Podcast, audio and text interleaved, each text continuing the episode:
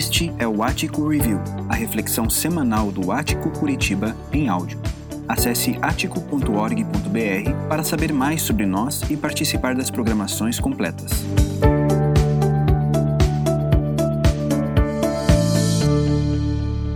Olá, amigos do Ático, é, irmãos, pessoas que estão assistindo a gente.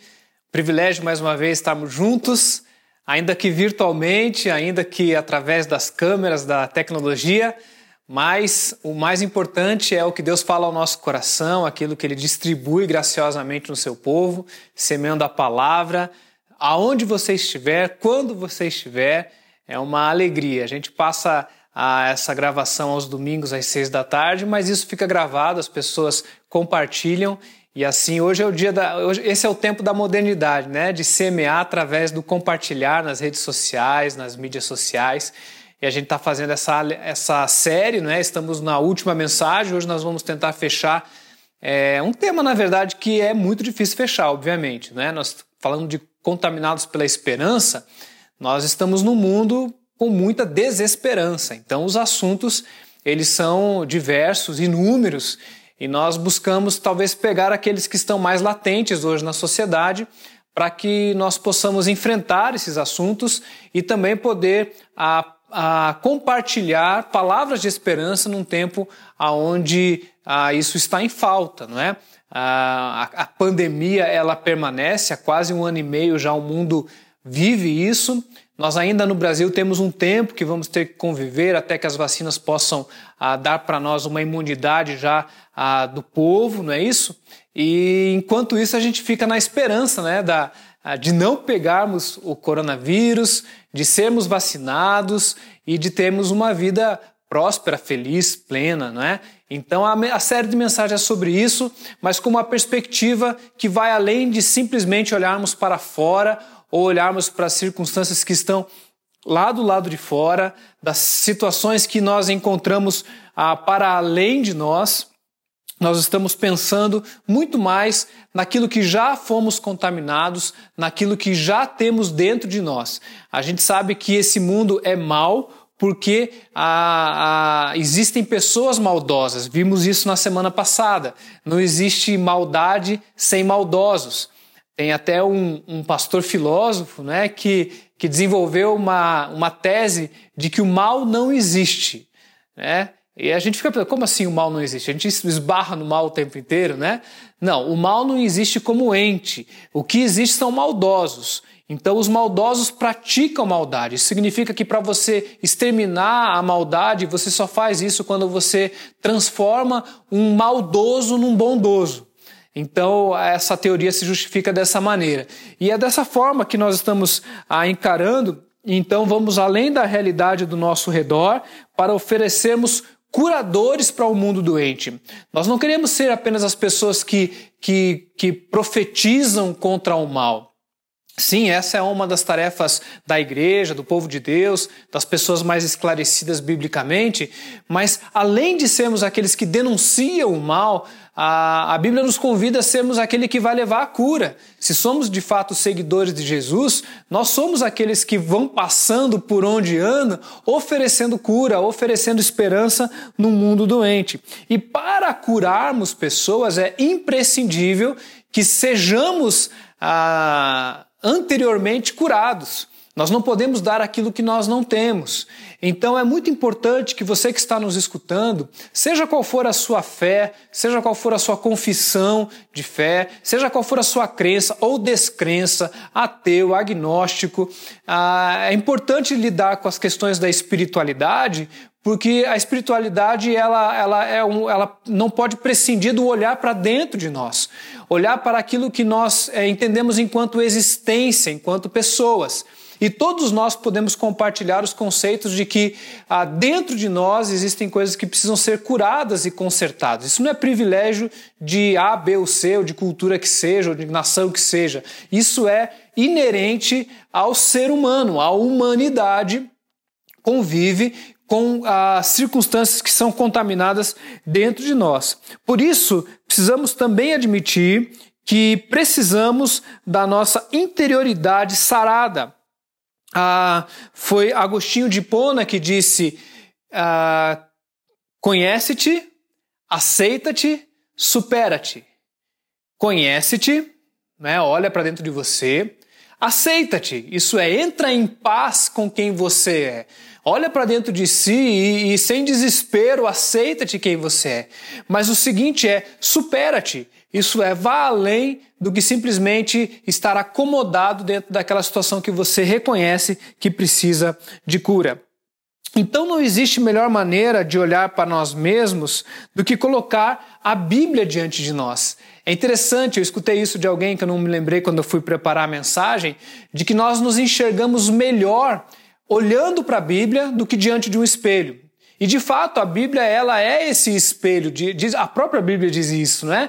Então, quando nós olhamos para a palavra, isso é impressionante, seja em qualquer época, a Bíblia ela é tão atual que qualquer problema que nós convivamos hoje, eles encontram a, apoio, é, conteúdo dentro da Bíblia. Hoje nós vamos falar sobre violência e intolerância. É, nós guardamos esse tema um pouco para o final porque nós estamos vivendo num mundo muito polarizado, num mundo cheio de intolerância, né, onde as minorias elas estão buscando ter voz, mas as maiorias têm muita dificuldade em conseguirem chegar o todo. Violência é algo que acontece ah, em todas as circunstâncias. Existe uma guerra acontecendo e, e, acontecendo novamente, né, entre os palestinos e Israel. Guerras que não acabam na África e continuam lá, talvez não chamem tanto a atenção, mas a violência a, da polícia, né? nessas duas últimas a, semanas vimos momentos onde a polícia ela ela, ela maus policiais, policiais, né? Porque qualquer profissão tem bons policiais, maus policiais ou pastores, ou seja, professores, né? E a gente vê ali, a gente vê a guerra da, do tráfico, onde existe violência e o pai de família policial tem que lidar com isso todos os dias. Então, de todos os lados estamos cercados de, de crimes, de violência, de assalto, de abuso, né? de racismo, ah, nós podemos citar aqui uma série de, de, violências que acontecem, não apenas naquelas que são físicas, mas a, a, a, frieza, a indiferença, várias manifestações da violência e da intolerância.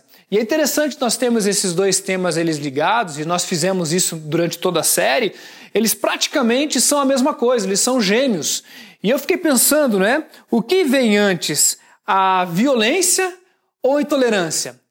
Qual das duas coisas se manifesta primeiro e acaba gerando a outra como consequência? Como eu falei, a gente vai olhar para a palavra de Deus e nós vamos procurar entender como é que esse vírus da violência e da intolerância entrou na humanidade.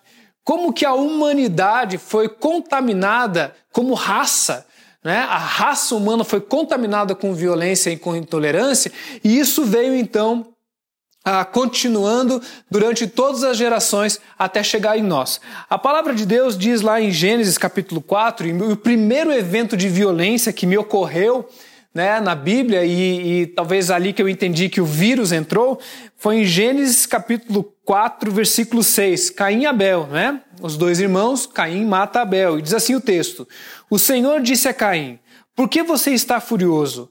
Por que se transtornou o seu rosto? A pessoa furiosa com seu rosto transtornado, né? Parece que a, a, face não consegue esconder o que vem dentro. O problema não é o rosto furioso, o problema é o, cora, o coração violento, é o coração intolerante. Mas ali estava expressado no rosto, né? Deus viu isso. Se você fizer o bem, não será aceito, mas se o não fizer, saiba que o pecado ameaça a porta ele deseja conquistá-lo, mas você deve dominá-lo. Olha só a briga interior que Caim teve que lidar ah, porque o mal não estava fora. Olha só como, como Deus ele está claro ali. O problema não era Abel, né? o problema não era os sacrifícios que eles tinham entregue, que Deus aceitou de um e não de outro, conforme a história. O grande problema de Caim já era o coração que já estava contaminado pela violência. E no versículo 8, então, vem a simples consequência. Disse, porém, Caim ao seu irmão Abel: Vamos para o campo. E quando estavam lá, Caim atacou o seu irmão Abel e o matou. um óbvio ato de, de violência, não é? Violência extrema, talvez não haja nenhuma maior do que essa, ou mais séria do que essa, do que um assassinato. Ah, e o que acontece, na verdade, ali é que existe uma dificuldade tremenda de Caim conviver com Abel. Porque o evento, né, o, o texto conta que Abel a, apresentou uma, uma oferenda a Deus, né, um sacrifício a Deus, e Caim também apresentou. E Deus só aceitou a de Abel. Nesse momento, esse assunto passou, esse assunto ficou para trás. Mas toda vez que Caim olhava para Abel, ele ficava irritado por aquilo que aconteceu. Então o seu coração talvez até já esquecia o que estava lá, porque eu não sei pelo que eu te odeio, mas eu odeio você. E a única forma que eu posso lidar com esse ódio é tirar você da minha existência, é arrancar você da minha vida. Eu não consigo mais conviver com você. E aqui essa violência já flerta com uma intolerância, né? que é a, a dificuldade de conviver com a pessoa que teve uma, outro, um outro, uma outra sorte. Né? Ah, alguém um dia disse que o grande causador de todos os males desse mundo foi aquele que pela primeira vez riscou um quadrado no chão e disse: É meu. Por quê? Porque a partir desse momento onde a pessoa diz isso aqui é meu, então você não cabe aqui. E para você caber aqui, você vai ter que ah, estar debaixo do meu jugo, debaixo das minhas condições. E isso vai absolutamente de encontro ao que Deus criou. Deus não criou um quadrado que diz que é seu. Deus, ele criou um jardim. E é interessante do jardim é que é, Deus ele coloca o homem e a mulher no jardim e lá dentro desse jardim ele, ele diz, olha, Adão, você vai cuidar desse jardim, mas ele não é seu, viu, jardim? Viu, Adão? esse, esse jardim, ele é meu, mas você vai cuidar para mim. E todos os dias eu vou descer aqui, vou andar do seu lado e perguntar como é que você está cuidando desse jardim. Então, todo domínio, como diz ali o texto em Gênesis 4, dominar, né? Todo domínio do jardim respondia a apenas uma voz, que era a vontade de Deus. Então existia apenas uma vontade no universo. Em todo o universo existia uma vontade, a vontade de Deus. E toda a humanidade, resumida em Adão e Eva, nossos pais ancestrais, eles respondiam a uma só, a uma só a verdade, uma só vontade, a, uma, um só domínio. Nesse momento, em Gênesis capítulo 3, e aqui eu entendi que, apesar da violência vir em Gênesis capítulo 4, a intolerância vem antes, quando em Gênesis capítulo 3, versículo 6, entra a, quando a mulher viu que a árvore parecia agradável ao paladar, era atraente aos olhos e além disso desejável para ela, para ela e se obter discernimento, tomou do fruto, comeu e deu ao seu marido que comeu também. Aqui entra um lugar aonde Deus é colocado para fora. Dentro do jardim, o jardim que Deus deu, Adão e Eva diz: aqui não, Deus. Aqui quem manda somos nós. Nós vamos fazer a nossa vontade. E é interessante a figura, não é? Porque Deus não deixou de ser dono do jardim. Ele é dono de todas as coisas. Mas aparentemente essa intolerância que vai gerar lá a violência, né? Essa intolerância do homem com a presença de Deus, dizendo: Deus, você está atrapalhando, Deus. Deus, você está me incomodando porque eu quero comer dessa árvore e e você está aqui me atrapalhando a minha vontade. Então a primeira intolerância que aparece na Bíblia é de Adão com Deus. Ele coloca Deus para fora. E é lindo perceber que ah, quando entra o pecado no mundo ou a doença, e aqui fica uma mensagem já boa para você nessa palavra de introdução, é que apesar de sermos pessoas pecadoras, pessoas doentes pelo pecado, Deus ele permite que a gente continue existindo. Deus ele dá passos para trás para que a gente continue a existir na história.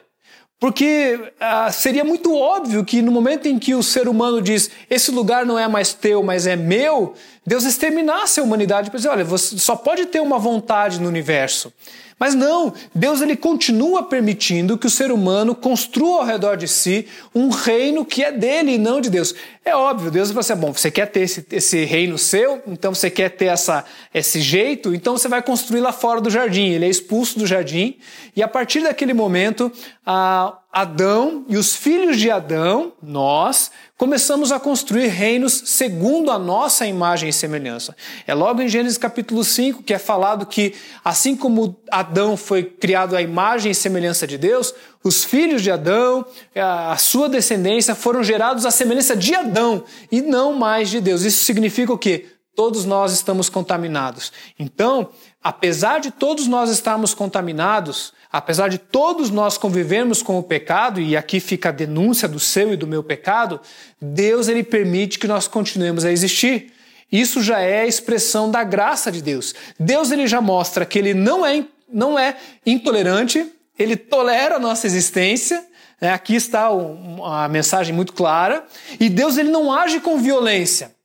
Ainda que pontualmente nós vejamos as manifestações da ira de Deus dentro da, do, do, Deus costurar a história da salvação e da redenção, via de regra, no geral, Deus ele está então agindo não com violência, mas com amor, fruto da sua graça, da sua tolerância, e ele então, e eu dou essa mensagem logo de cara para você dizendo assim: quando você se sentir mal por perceber isso, entenda que Deus ainda está segurando você e a sua existência pela graça. Mas eu gostaria de falar de três, três maneiras que nós podemos então sermos proativos para que possamos vencer esse assunto é, violência, intolerância dentro de nós e sejamos também agentes de transformação na nossa realidade. Ah, serão três P's aqui para a gente facilitar, tá bom? O primeiro P é o P do perdão. É o P perdão. Eu entendo que perdão é uma das coisas mais difíceis que tentamos fazer na vida. Perdoar coisas corriqueiras, perdoar o cara que passou, que te ultrapassou e, e, e quase fez você bater, a pessoa que atrasou num compromisso, esses são tipos de perdão talvez mais suaves. Mas existem coisas como perseguição, traição, a pessoas que, que te perseguem durante anos. Essas coisas, elas são muito profundas e elas não são de fácil lida. Nós precisamos entender que quando a Bíblia diz perdoai-vos uns aos outros, e Jesus faz na oração sacerdotal, né, perdão, na, na oração do Pai Nosso, ele diz assim, que a gente possa perdoar como fomos perdoados, é, o que ele está colocando diante de nós é um desafio tremendo, né? Porque podemos perdoar como fomos perdoados. Perdoar é cancelar a dívida.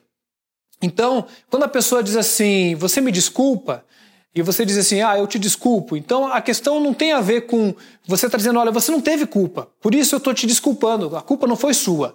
Né? O, pneu furou, alguém atrasou, está desculpado. A palavra desculpa tem a ver com isso. O perdão não, o perdão é quando você admite que a pessoa merece a condenação e merece a consequência e você retém, né? você só nega aquilo. Por exemplo, quando Jesus ele se encontra com a mulher adúltera, é, ela está lá, né? E é citada a lei de Moisés para tentar colocar Jesus numa situação e fala assim: olha, essa mulher merece pedra. E, e Jesus diz: olha, é, vocês têm razão. Jesus não nega que ela merece pedra. Jesus não diz, não, desculpa, ela estava mal. Não, não, Jesus fala, não, ela merece mesmo, segundo a lei de Moisés, é isso mesmo. Né? A questão é que, como que a gente vai agir agora? Será que tem alguém aqui que tem condição, e ele era o único que tinha essa condição de realmente manifestar juízo sobre a vida daquela mulher, e ele não faz, né? Quem não tem pecado atire a primeira pedra, e ele não atira. Ele oferece o perdão. Então, perdoar é quando você reconhece que o outro tem uma dívida com você, por vezes uma dívida impagável, porque talvez foi algo que aconteceu no passado, algo que é muito grande, né? E você pode olhar para aquela pessoa e dizer: olha, eu tenho uma, um caminho para a gente resolver isso. E eu decido sair no prejuízo. Perdoar é sair no prejuízo. E, nós não vivemos num mundo onde isso é uma mensagem muito agradável, ou uma mensagem muito. É, é, uma mensagem que as pessoas gostam, né? Ah, por quê? Porque hoje a gente quer cada dia mais levar vantagem. Né? A maneira que a gente puder levar vantagem, a gente vai levar. E Jesus nos ensinou, e lá na cruz ele fala: perdoa, Senhor, porque eles não sabem o que fazem, que alguém um dia tinha que sair no prejuízo. Porque se alguém não leva, não sai no prejuízo, o mal só perdura. Então a, a, a violência é interessante isso, né? Que quando um casal, por exemplo, está brigando, o marido joga uma bola de tênis, a mulher joga uma bola de basquete. E daí ele joga algo maior. E essas violências, que talvez podem parecer menores, elas são corriqueiras e elas doem, elas corroem. Tem que encontrar alguém que um dia vai dizer: Olha, eu saio no prejuízo. Já ouviu aquela frase que diz assim: Eu prefiro ah, ganhar a pessoa do que ganhar a discussão? Isso é libertador. Agora, só faz isso, só consegue vivenciar isso quem tem em si a consciência do perdão que foi perdoado. E se você foi de fato e você tem a consciência do perdão, lembra que eu falei que Deus ele abre um espaço no jardim para dizer assim, ó, podem continuar vivendo. Isso é uma atitude de graça. Isso é uma atitude da graça de Deus de sustentar o ser humano pecador. Nós só estamos vivos pela graça de Deus. E nessa manifestação do perdão, isso é tão claro para nós e tão imenso para nós, e é algo assim tão grandioso que facilita com que a gente olhe para a dívida do outro e diz assim: vamos encerrar essa discussão aqui. Né? A gente tentou resolver, não está dando. Vamos fazer o seguinte: vamos, vamos encerrar essa situação. Eu teria vários, vários exemplos para dar para vocês, mas eu creio que o Espírito Santo pode falar ao teu coração, de lembrar de circunstâncias onde você pode hoje mesmo encerrar uma situação. Hoje mesmo você pode é, se relacionar com a pessoa através do perdão. O perdão é uma das lições, ou talvez a primeira lição que todo mundo que chega até Jesus deveria aprender. Dizer assim: a partir de agora você vai perdoar todos que passarem na sua vida. Você vai ter que perdoar todos. Não significa que você vai continuar a relação da mesma maneira. Não significa que a confiança não terá que ser reconstruída ao, ao, no decorrer do tempo. Mas se não há perdão, o caminho da violência e da intolerância ele se estabelece de maneira muito pavimentada. Né? E uma das maneiras da gente encerrar o ciclo de violência, de intolerância, é o perdão. Eu sempre digo que é, quem não perdoa é uma pessoa que tem a vida menor tem a vida medíocre.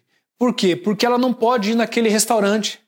Se ela for naquele restaurante, ela vai encontrar com fulano de tal. Então aquele restaurante não existe mais na vida dela. Ela já cortou.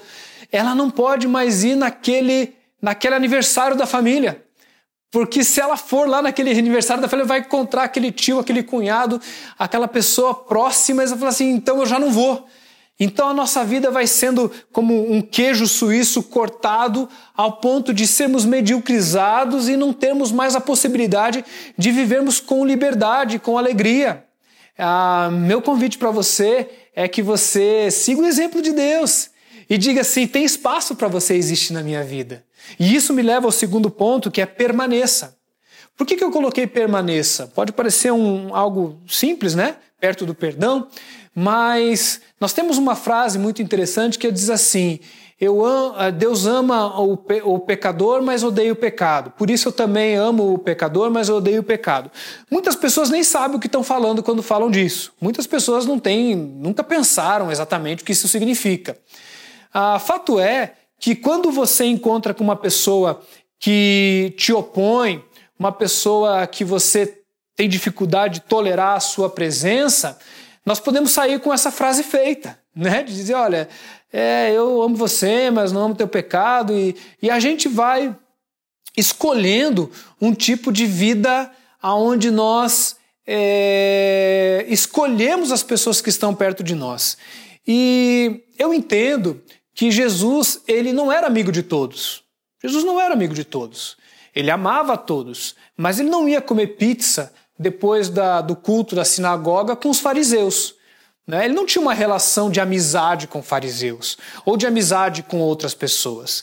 Né? Ele, ele não tinha uma relação de amizade com aquelas pessoas que, obviamente, estavam tentando. Ah, ele, ele, tinha relação de amizade até com pecadores, com beberrões, né? com pessoas que tinham pecado mesmo. Mas não pessoas que eram nocivas à sua relação. Então Jesus ele não era amigo de todos, mas ele era ele amou a todos, ele morreu por todos. Isso é muito mais profundo. Tem pessoas, por exemplo, que eu não gosto, que você não precisa gostar e que eu acho que nem Deus gosta. Né? Gostar é diferente de amar. Você tem que amar todos, mas tem pessoas que é até bom você não gostar, porque essas pessoas são nocivas na sua essência. Contudo, muitas vezes essas pessoas elas vão chegar perto de você. E essas pessoas são pessoas que, que te incomodam, não é? E nós dizemos assim: olha, então você pode ficar aqui e você fica com um relógio emocional dizendo assim: quanto tempo vai demorar para essa pessoa mudar?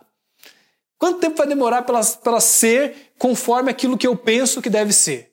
E a nossa tolerância, ela é, ela é cronologicamente é, ditada, né? Você estaria disposto a conviver com alguém que é, não mudasse? Não mudasse, continuasse sendo do jeito que ela é para sempre. E Deus falasse: você tem que amar. É, eu não estou falando de gente que que está querendo te destruir, que puxar teu tapete. Daí é você não pode, não deve se deixar abusar também, né? Deus não se agrada com isso. Mas alguém que você fala, puxa vida, eu queria tanto que essa pessoa fosse desse jeito, ou fosse daquele jeito, ou se convertesse, né? Ou pensasse dessa forma, e você dizer assim, não, eu vou fazer algo é, escandaloso aqui. Qual que é o algo escandaloso? Eu vou permanecer ao lado dessa pessoa. Eu vou ficar ao lado dela. Nós vamos abrir a porta para pessoas que pensam e são diferentes de nós. É, quando eu era jovenzinho, há mais de 30 anos atrás, né, 35 anos atrás, estou com 44, quando a gente entregou a vida a Jesus, nós é, éramos ensinados a cortar todos os nossos relacionamentos com pessoas do mundo. Então a gente aprendeu isso. Né? Eu aprendi isso. Olha, corta e agora você andar, vai andar só com o pessoal da igreja. Eu aprendi duas lições. Né? A primeira, primeira lição é que só existem pessoas do mundo. Né? Não existem pessoas de Marte, de Júpiter. Só existem pessoas dessa Terra. Então, e outra coisa, falei na semana passada, somos todos humanos. Somos todos é, irmanados em Adão. Então, ah, esse negócio da gente ver diferente, Deus não vê, tá? É a gente que vê. Deus ele olha seres humanos que ele quer alcançar com a graça dele. Alguns já abriram a porta, outros não, mas somos todos filhos nesse sentido. Quando nós ah, entendemos isso, que as pessoas convivem ao nosso redor e a gente tem que manifestar a elas a, a graça de Deus, para mim o grande desafio é a gente entender que nós não devemos não só não cortar os vínculos, como criar vínculos. E a gente só pode criar vínculos com pessoas diferentes de nós. E eu sei que a palavra do mundo significa seguem o Deus desse século, são seculares ou pessoas que é, a, não estão diante de Deus como nós estamos, como filhos, né? como pessoas que já entregaram a vida a Jesus, eu sei disso. Mas nós podemos dizer: não, não, não, nós temos um, um, um vínculo de amizade e nós vamos manifestar sobre a vida dessas pessoas vínculos de amor. E quanto mais perto elas estiverem de nós, melhor. Lembra da parábola do banquete, do grande banquete, que as, eles foram convidando, né? Deus foi convidando, convidando e não veio ninguém, né? Aquela parábola é como se estivesse falando de Deus, né? Lá, não vem ninguém, então manda chamar os coxos, os aleijados. Ah, o problema é que nós temos muita dificuldade com as pessoas que são diferentes de nós. E nossa tolerância com essas pessoas são, é muito pequena. E eu sei que existem classes de pessoas que nós vivemos que nós temos muito mais dificuldade de aceitá-las como elas são, queridos. Eu entreguei minha vida a Jesus há, mais de, há quase 40 anos atrás com um hino que dizia: Tal qual estou. Eu venho ao Senhor tal qual estou, assim como estou. E é interessante que a gente vai para Jesus assim. Mas quando a gente está do lado desse lado, a gente tem dificuldade de entender que a pessoa deve vir do jeito que ela está. E mudar as pessoas, seja com violência, e, e às vezes é uma palavra, às vezes é uma chacota. Você já percebeu como nós temos uma linguagem beligerante? Graças a Deus, né? Acho que mais ou menos 20 anos atrás nós tínhamos muito muita piada racista, né? E isso mingou, porque era um tipo de violência que que autenticava diferenças sociais e colocava ah, negros, loiras, né, é, homossexuais em, em, em, situações subalternas e essas coisas eram uma linguagem violenta que parecia jocosa. Isso diminuiu, nós melhoramos nisso, que bom, mas Cuidado, porque essas coisas ainda estão muito dentro de nós, porque nós temos dificuldade de abrir o nosso espaço e permanecer ao lado de pessoas diferentes. E você pode me dizer, mas Osmar, eu não vou me contaminar, então você busca a força na cruz. Porque se você se esconder, as portas do inferno nunca vão, não, nunca vão cair diante da igreja. Nós temos que ir, nós temos que nós não podemos ter medo de conviver. Por quê? Porque a nossa força está na cruz. E eu queria terminar com a última, que é promova. Por que promova? Porque quando a gente fala de violência, de guerra, de intolerância, geralmente nós estamos pensando num ato, numa ação agressiva, né? Então a gente pensa, bom, então nós vamos ser pacíficos, né? O que é pacífico, talvez na primeira leitura? É alguém que não faz mal para ninguém, né? Ah, ele é bonzinho, ele não compra briga com ninguém, né? Ele agora é, eu lembro lá do Apocalipse, né? Que fala que nós não devemos nós não devemos ser mornos, ou vai ser quente ou vai ser frio, né? As duas águas das cidades lá, a quente e a fria, que fazia uma água boa de se tomar, não é? Mas esses dois polos, eles são, são interessantes, mas quando você é morno, significa que você não está preocupado em fazer diferença onde você está vivendo. Então, não só criar confusão, não só não criar confusão, ou ser alguém que, que foge dos confrontos, né? Talvez seja algo, pelo menos inicial, bom, não vai de encontro àquilo que a Bíblia diz que a gente deve ser promotor da paz. A palavra paz é shalom. E shalom, ela, ela, a, a construção da palavra shalom, ela vem do, do, do, do reino e da terra prometida. Então o shalom de Deus é muito mais do que um sentimento pacífico. O shalom de Deus é quando a gente pode experimentar um lugar de plenitude, um lugar onde existe tudo para todos, para mim, para o diferente de mim. Nós estamos em paz, nós estamos em harmonia, nós estamos construindo, não tem risco no chão. E o shalom de Deus, olha que interessante. O ser humano sai do jardim, que é um shalom de Deus, esse ambiente onde existe tudo para todos. E ele então é expulso, ele passa por deserto, o povo de Deus vai contando, e eles estão indo para Canaã, que é o shalom de Deus. E o povo de Israel, ele, ele, ele não reconhece Jesus e começa a igreja, e a igreja está vivendo o reino de Deus, olhando para o Apocalipse e para o céu. Nós estamos indo para o shalom e nós estamos construindo o shalom. Nós continuamos então promovendo o shalom aonde nós andamos.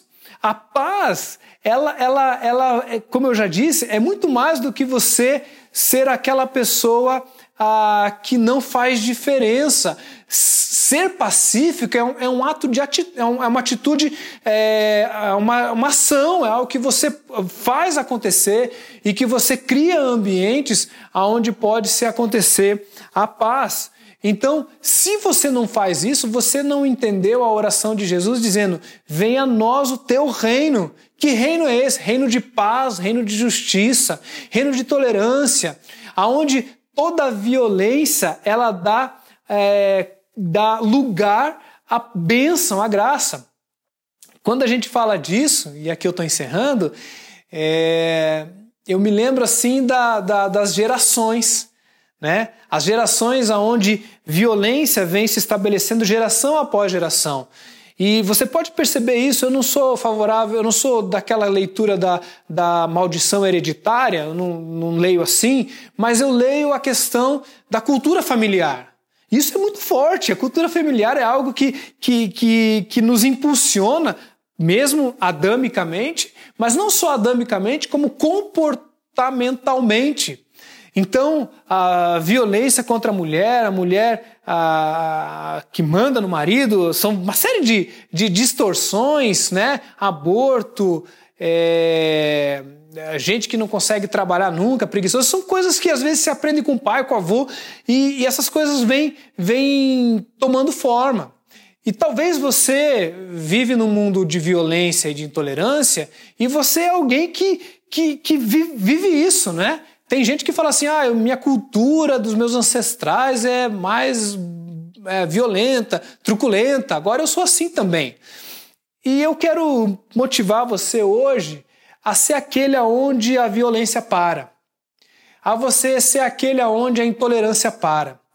Êxodo capítulo 20, ali dentro do contexto do, dos, dos Dez Mandamentos, da, a, do, que, do que foi dado ao povo de Israel, é, fala-se que a, a iniquidade e, e, a ira vai, se, vai ser a continuar na terceira e na quarta geração dos nossos filhos.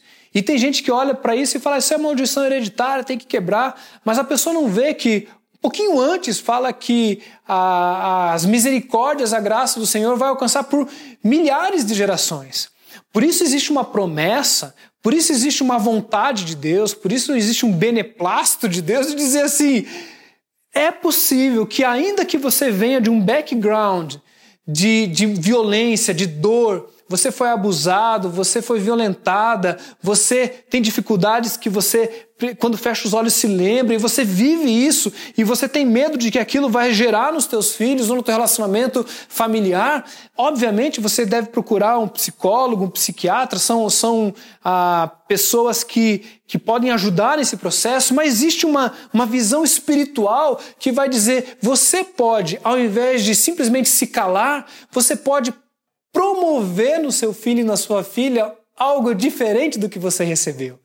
Você vai fazer, você vai amar, você vai ser diferente, você vai agir diferente. E quando você faz essas coisas, você consegue combater aquilo que você viveu e conviveu. Eu quero terminar com uma oração que eu gosto muito, chamada oração da paz. Né? A oração do Shalom, a oração da onde aquele que vai andando, né? E você vai ver isso na oração de São Francisco de Assis, que diz assim: Senhor, fazei de mim um instrumento da vossa paz.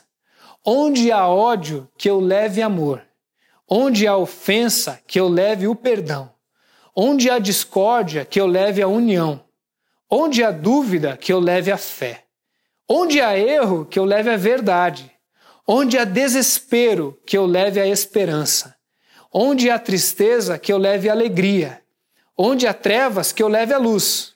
Ó Mestre, fazei que eu procure mais consolar que ser consolado, compreender que ser compreendido, amar que ser amado, pois é dando que se recebe, é perdoando que se é perdoado e é morrendo que se vive para a vida eterna. Que essa oração seja um desafio para mim e para você, que a gente promova a paz, a justiça, o shalom de Deus num mundo de violência e de intolerância. Que Deus os abençoe.